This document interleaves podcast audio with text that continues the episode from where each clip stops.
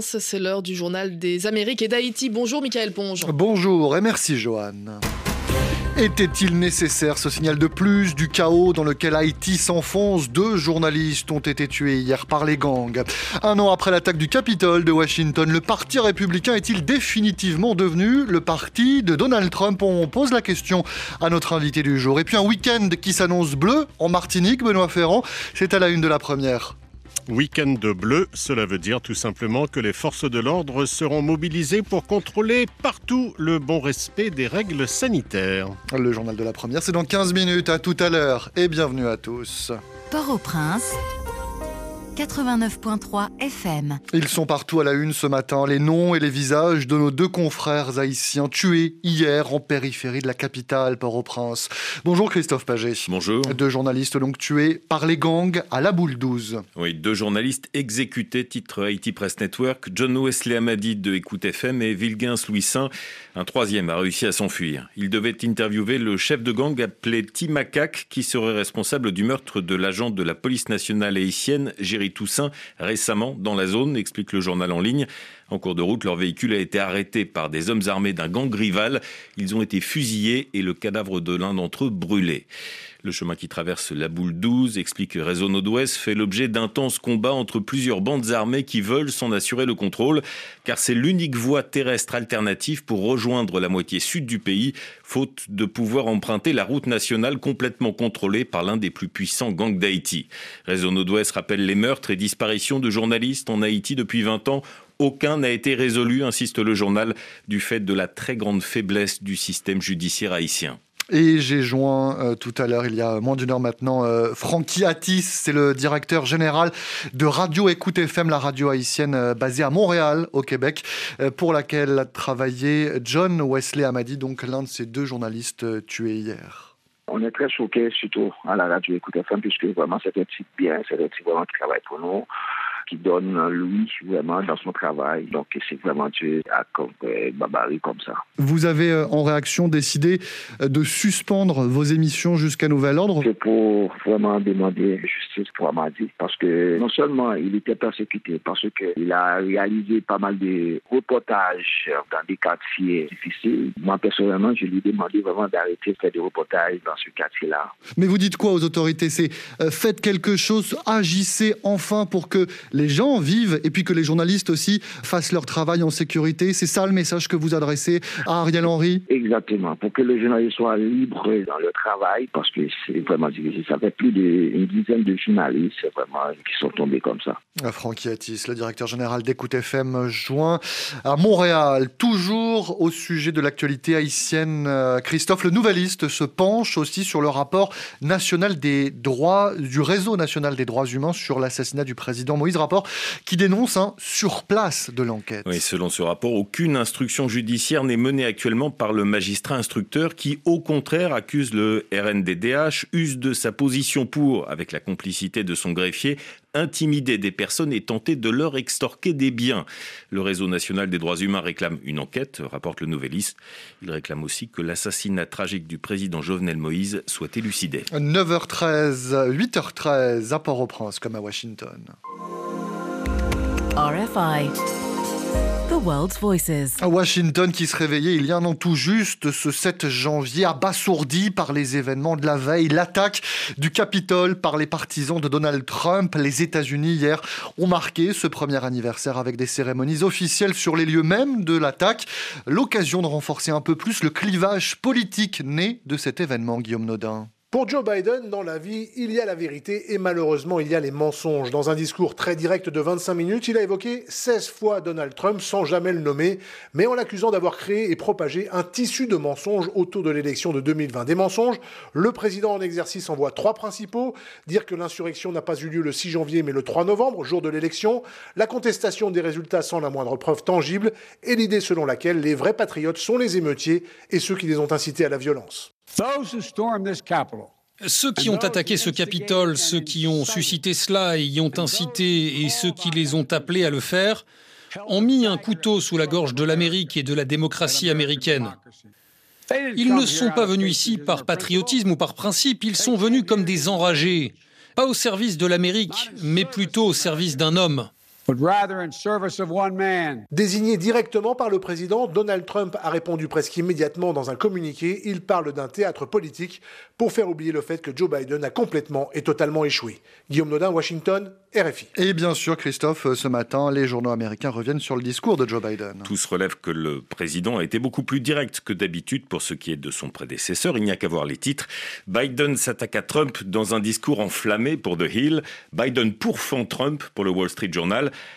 Quant à El Diario, le quotidien américain en espagnol, il se borne à reprendre en une les mots de Joe Biden, menteur vaincu. Ce discours a d'autant plus eu d'effet, explique le Washington Post, que pendant la première année de la présidence Biden, Donald Trump était le nom qu'il ne fallait pas prononcer pour ne pas lui donner davantage d'espace médiatique qu'il n'en avait déjà, et donc, selon le New York Times, détourner le pays des divisions de son prédécesseur. Ça n'a pas marché, note le journal. Ce jeudi, Joe Biden s'est donc attaqué directement à Donald Trump et au Trumpisme. Joe Biden qui a insisté, souligne la presse, hein, sur les dangers qui menacent la démocratie. Lamentablement, Donald Trump et ses suiveurs ont progressé dans leur réécriture de l'histoire en faisant croire qu'il y a un an, il ne s'était pas passé grand-chose. La peur, analyse dans un éditorial le Boston Globe, c'est que la démagogie finisse par vaincre la démocratie. Et hier, la mise en garde de Joe Biden avait de l'ampleur, se félicite le journal, pour qui ce discours était peut-être le plus important de tous ceux prononcés pendant sa carrière. Mais si Biden a exposé les enjeux pour la démocratie, peut-il la défendre? s'interroge Politico. La question, insiste un professeur de droit interrogé par le journal, c'est de savoir ce que l'administration peut faire et fera pour remplir dans les faits ses promesses de protéger notre démocratie. Eh bien, c'est ce qu'on va demander à notre invité du jour, la chercheuse Maya Candel. Bonjour. Bonjour. Directrice du programme États-Unis à l'Institut Montaigne. Aucun élu républicain hier n'a assisté au discours de Joe Biden au Capitole. On le disait, et on va en reparler hein. ensemble. Donald Trump et ses affidés ont réécrit l'histoire, mais euh, finalement tout ceci, n'est-ce pas aussi donc l'échec euh, de Joe Biden qui avait promis, on s'en souvient, de rassembler les Américains, de restaurer l'âme du pays?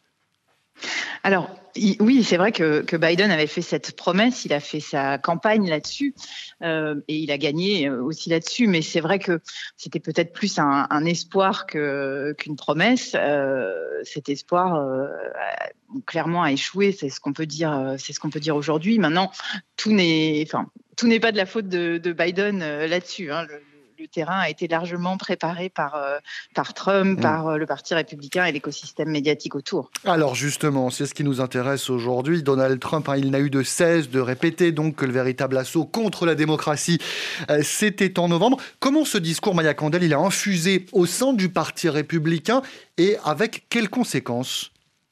Alors, ce qu'il faut rappeler, c'est que ce, discours de, Trump, en fait, il commence avant même l'élection. Il avait même eu le même discours en, 2016, déjà quand il faisait euh, campagne. Il disait que s'il euh, perdait, euh, ce serait parce que les élections auraient été truquées.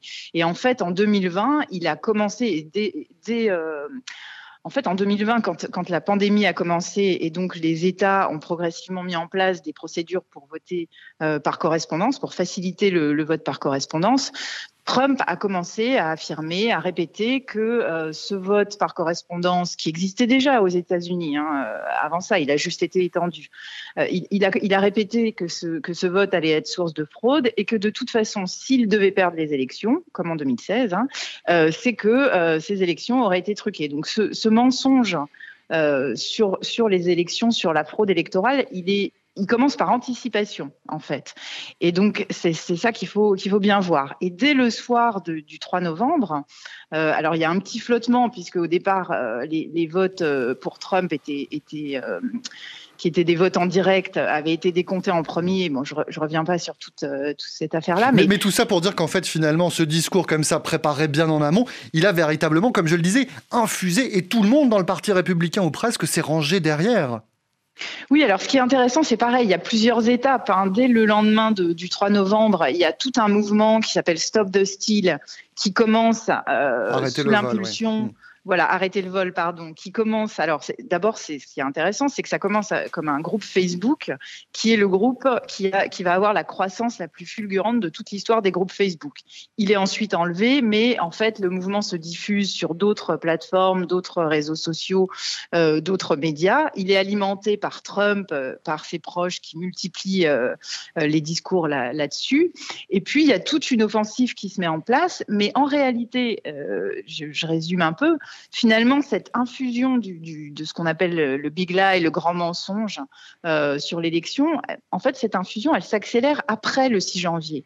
Et c'est ça qui, qui, est vraiment, euh, qui est vraiment frappant parce que dans les, le jour du 6 janvier et, les jours qui suivent, il y a une période de flottement de la part des, élus républicains, mais finalement, ça dure très peu de temps et ils vont tous embrasser euh, ce mensonge de, de, de, qui dit en fait qu'il y a eu fraude et que Biden est un président illégitime. Et ceux qui ne l'ont pas euh, fait sont mis au banc du parti. Voilà, exactement. En fait, euh, très rapidement, donc on a une hiérarchie euh, de, de, du groupe républicain au Congrès.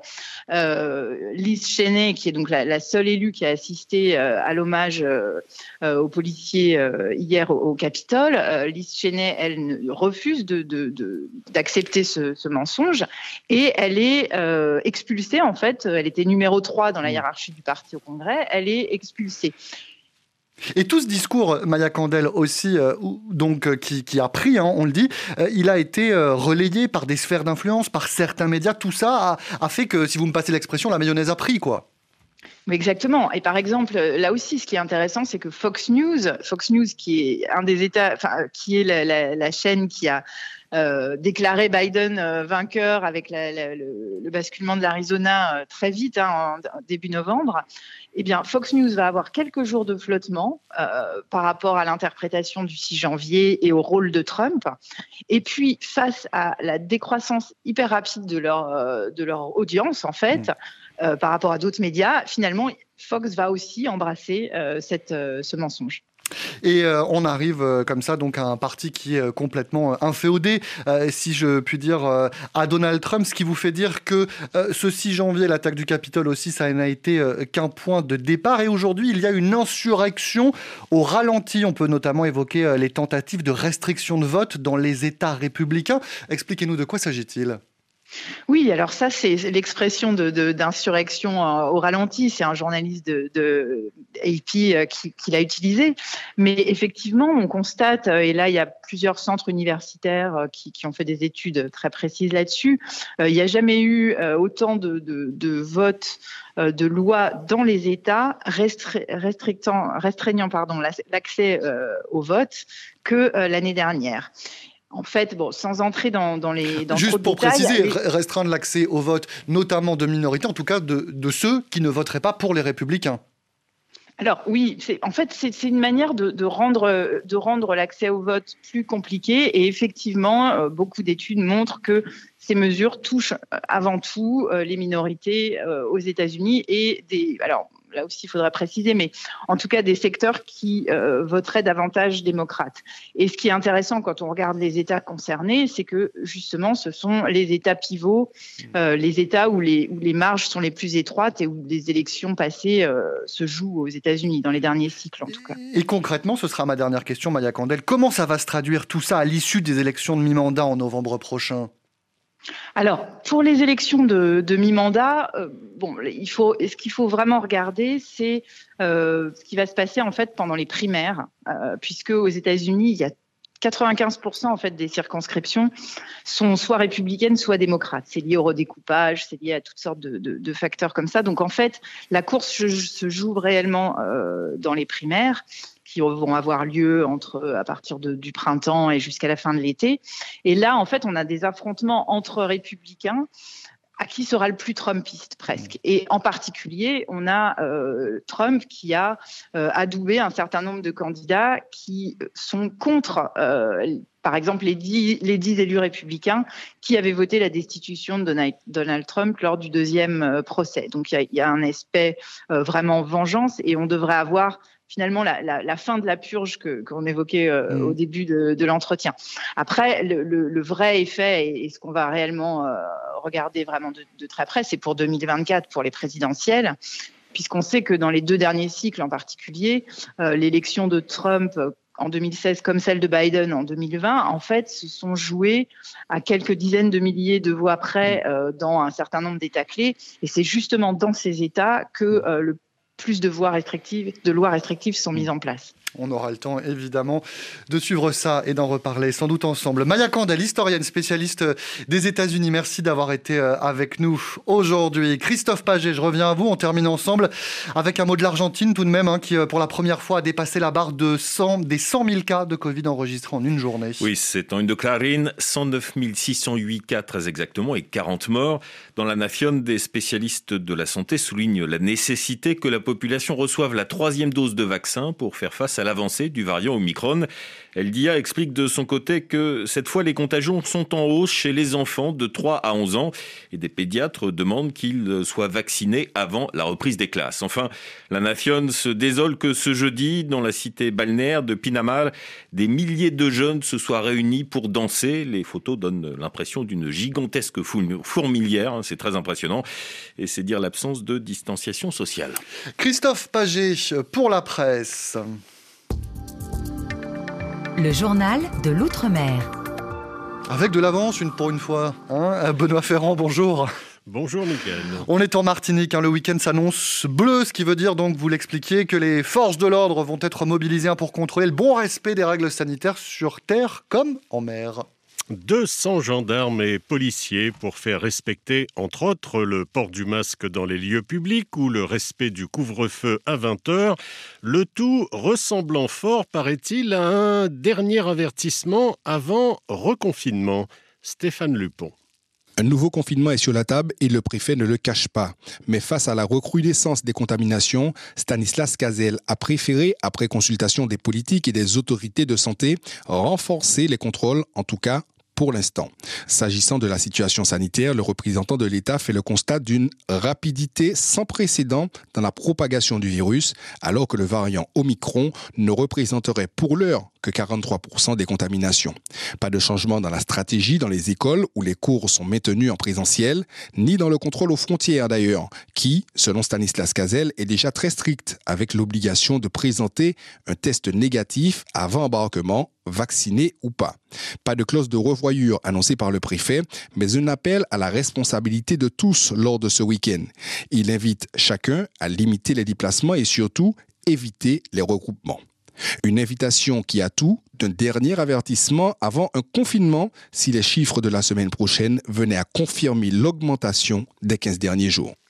Direction la Guadeloupe maintenant avec ses 80 membres et quelques de la société civile, architectes, professions médicales, enseignants, journalistes, chefs d'entreprise qui ont appelé hier un rassemblement pacifique demain samedi devant le Memorial Act à Pointe-à-Pitre.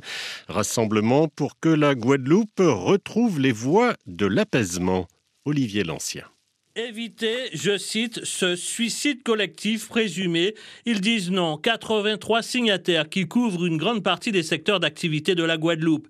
Il faut retrouver la raison. Cela passe, selon eux, par cette mobilisation qui veulent massive samedi matin au Memorial Act. Ce n'est pas la première fois que des citoyens veulent s'insurger contre la mobilisation du collectif. Rappelons ce rassemblement devant la sous-préfecture en novembre dernier, lancé par l'association Cohésion sociale et liberté républicaine d'Amédée Adélaïde qui n'a pas connu un franc succès. Cette fois, rien à voir. La stratégie a d'abord commencé par une pétition en ligne contre, je cite, les violences au CHU, une pétition qui regroupe aujourd'hui plus de 7000 signatures sur Internet. Une mobilisation de samedi qui se veut pacifique sur un lieu qui se veut tout aussi symbolique, des signataires qui veulent marquer les esprits avec ce rassemblement. Bonne euh, fin de journée, Michael. Bon week-end et à lundi. Merci beaucoup, Benoît Ferrand. À vous et aux équipes euh, de la première. En effet, on se retrouve euh, lundi. Notre édition du jour a été réalisée par David Brockway. En attendant, vous pouvez nous suivre, vous savez, d'ici là, notamment sur Twitter, RFI Amérique. À lundi. RFI, la sélection du mois. On a tout compris, oui, depuis un moment. On vient de là où les restes sont des cauchemars. Pourtant, on n'a jamais fini dans le coma. Partout où l'on passe, on mettra le faillage. Je crois qu'il est temps de leur montrer qui on est vraiment. Alain Pérez.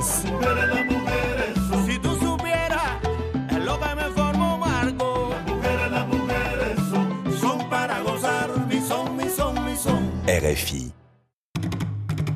Tout à l'heure